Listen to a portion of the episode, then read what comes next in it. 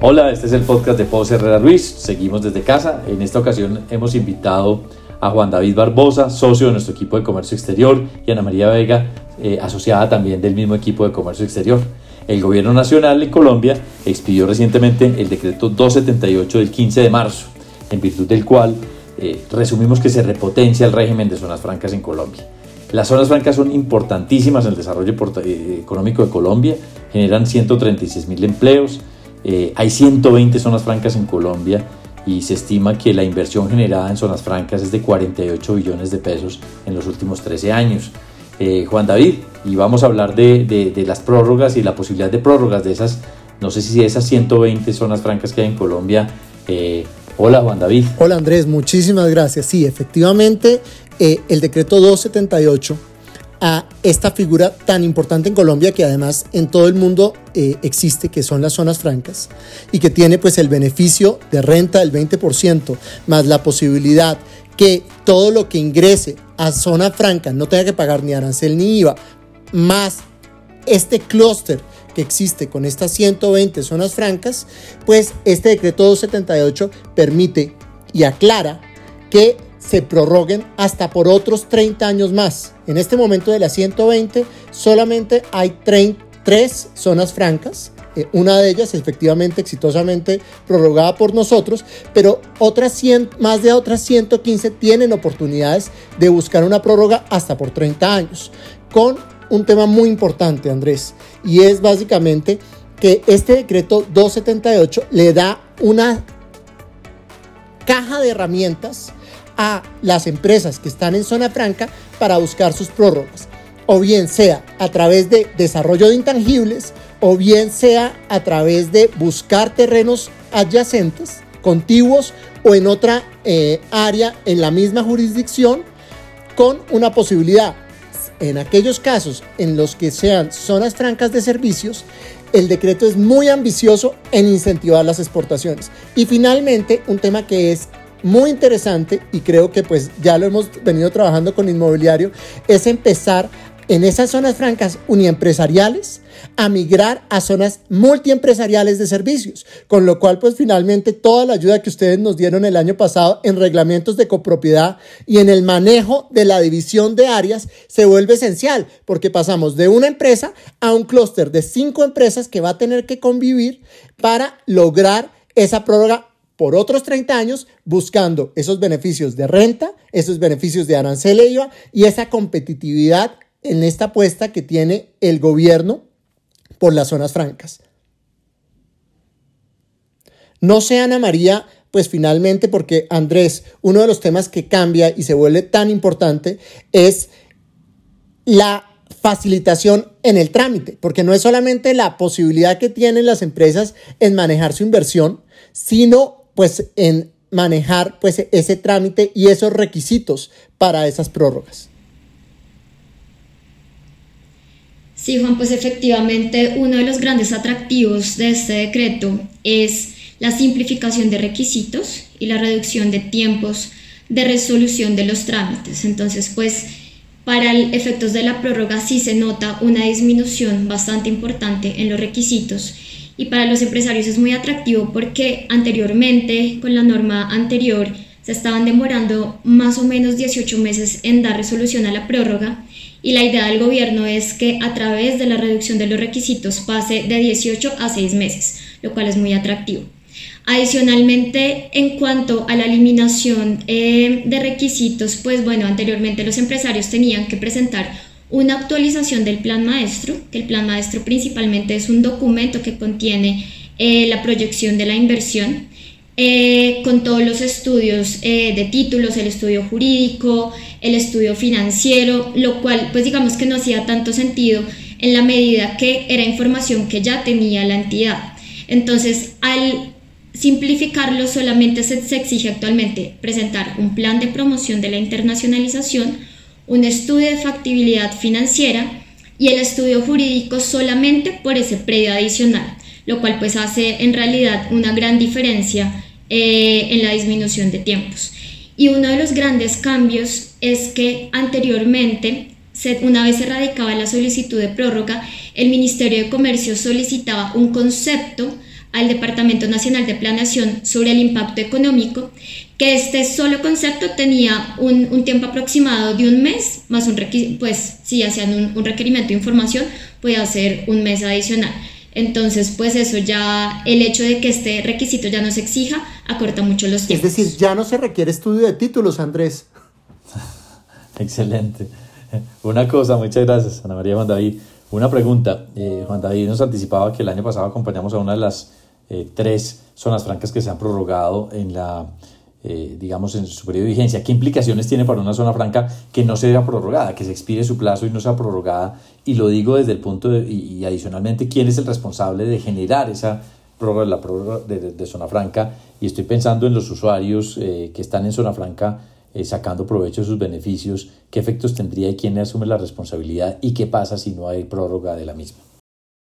Excelente pregunta, ¿por qué? Porque en este momento lo que hemos visto es todo aquel que va a invertir o bien en un terreno o constituir una empresa para calificarse en zona franca, lo primero que tiene que preguntar es hasta cuándo dura esa zona franca.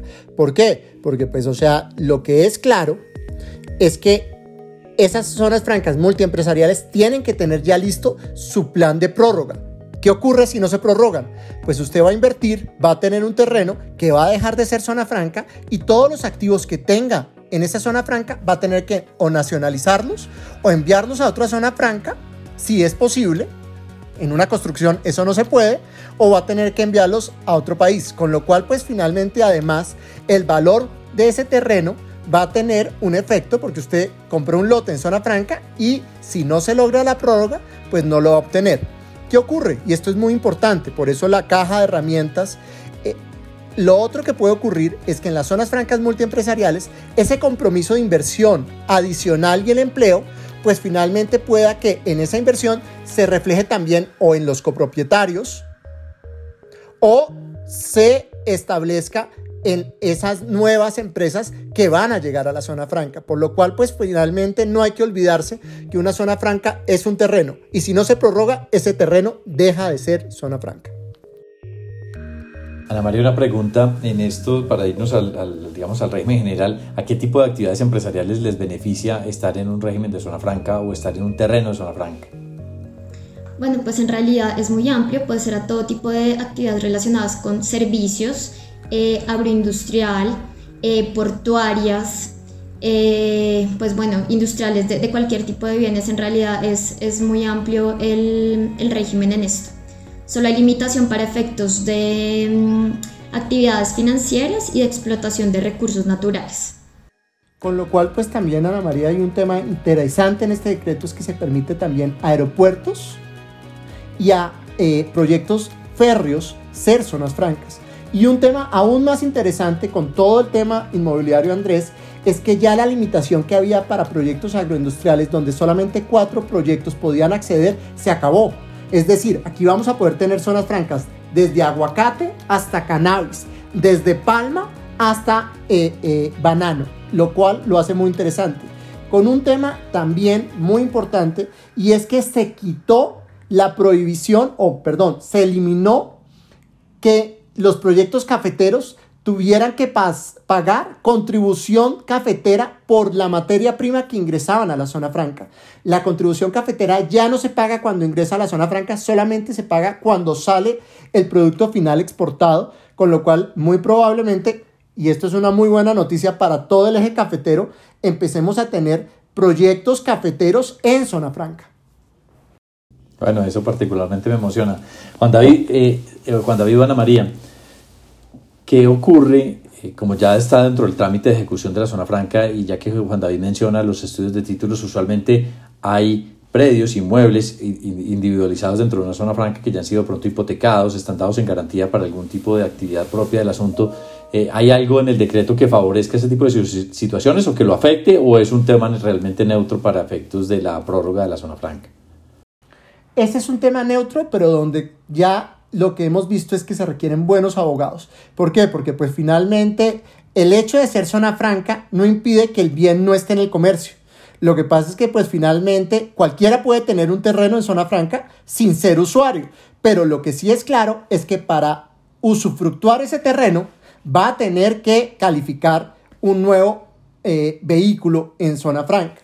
En ese sentido, pues, o sea, es muy importante tener claro, Andrés, que siguen habiendo más de 800 mil metros cuadrados con potencial de zona franca y declarados. Y ahí vale la pena, pues, hablar. Cuando a mí me den en garantía un bien de zona franca, pues no hay ningún problema. Pero lo que sí tengo que tener en cuenta es volver a preguntar, ¿cuándo vence la zona franca? Porque pues el valor puede cambiar. Segundo, ¿qué tan fácil es calificar o si hay alguna restricción? ¿Por qué? Porque hay zonas francas de servicios que no admiten usuarios industriales de bienes. Tercero, esta zona franca eh, de servicios donde yo tengo el, eh, eh, el lote es uniempresarial o va a ser multiempresarial. Todos esos temas, pues básicamente, más que en la ley, exigen la experiencia pues, de abogados inmobiliarios que conozcan de zona franca, de tributaristas y abogados de comercio exterior. Excelente, Juan David, muchas gracias. Y Ana María, entiendo que hay algo también novedoso en materia de sostenibilidad también para efectos de las prórrogas y la continuidad de las zonas francas. Eh, ¿Qué nos puedes comentar al respecto y proyecciones que haya visto el gobierno en cuanto al impacto que eso pueda tener positivo en el desarrollo económico del país? Eh, claro, Andrés, digamos que en el tema de sostenibilidad es muy atractivo porque el régimen ahora incluye que los usuarios operadores deban publicar en sus páginas web las políticas de sostenibilidad. ¿Y esto qué es? Es básicamente que ellos empiecen a, a establecer o a comunicarle a las demás personas qué han hecho, qué avances han tenido en temas corporativos, ambientales, laborales, y pues eso es algo muy atractivo y que va a beneficiar a las empresas que si bien no incluye el régimen una sanción per se por no publicarlo en la página web, aquí el efecto es más con la sociedad, porque entonces si yo me, me, presento como una empresa sostenible, pues eso va a tener beneficios eh, en general para, para la sociedad, más que un tema sancionatorio en sí por parte del ministerio. Juan David, y ya para terminar, ¿qué tal si hablamos cuál efecto puede tener la reforma tributaria en el régimen de zonas francas. Obviamente estamos especulando, estamos grabando este programa el 25 de marzo del año 2021 y apenas eh, está por presentarse la, el proyecto de reforma tributaria, pero ¿qué, ¿qué vislumbran en el escenario al respecto? Básicamente, pues precisamente, y, tomando el tema de Ana María, acá se llama una reforma sostenible, eh, pero lo que sí es importante es que sostiene a las zonas francas. Las zonas francas no van a desaparecer con esta reforma tributaria. Lo que se ha señalado a algunos gremios es que no va a desaparecer la tarifa del 20% eh, que diferencia a las zonas francas del resto eh, de empresas que se desarrollan en Colombia, con lo cual la apuesta del gobierno de atracción de inversión a través de zonas francas, teniendo una competitividad en tarifa, sigue vigente. Claro, el tema nuevamente va a ser eh, cómo logramos que las zonas francas reflejen todas las cosas buenas que eh, están desarrollando y cómo potencian para ayudar al resto eh, de la comunidad. Pero pues por lo que vemos, por lo menos en materia de tarifa de renta del 20%, que es algo que interesa a muchos inversionistas extranjeros, las zonas francas siguen siendo una opción, con incluso la posibilidad de combinar la tarifa con el tema de economía naranja, lo cual los hace aún más atractivos. Y pues finalmente eh, con la posibilidad de mezclar proyectos agroindustriales y zonas francas.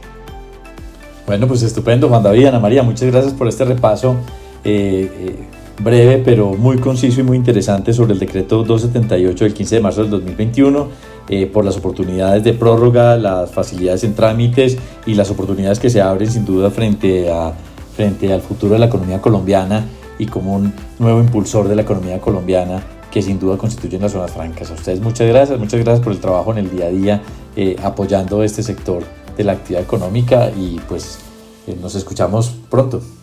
Gracias Andrés, muchas gracias. Andrés, muchísimas gracias, gracias a todos. Al acceder a este podcast, usted reconoce que su contenido y su diseño son propiedad de Poserra Ruiz. La información, opiniones y recomendaciones contenidas en este podcast no tienen como propósito dar asesoría legal.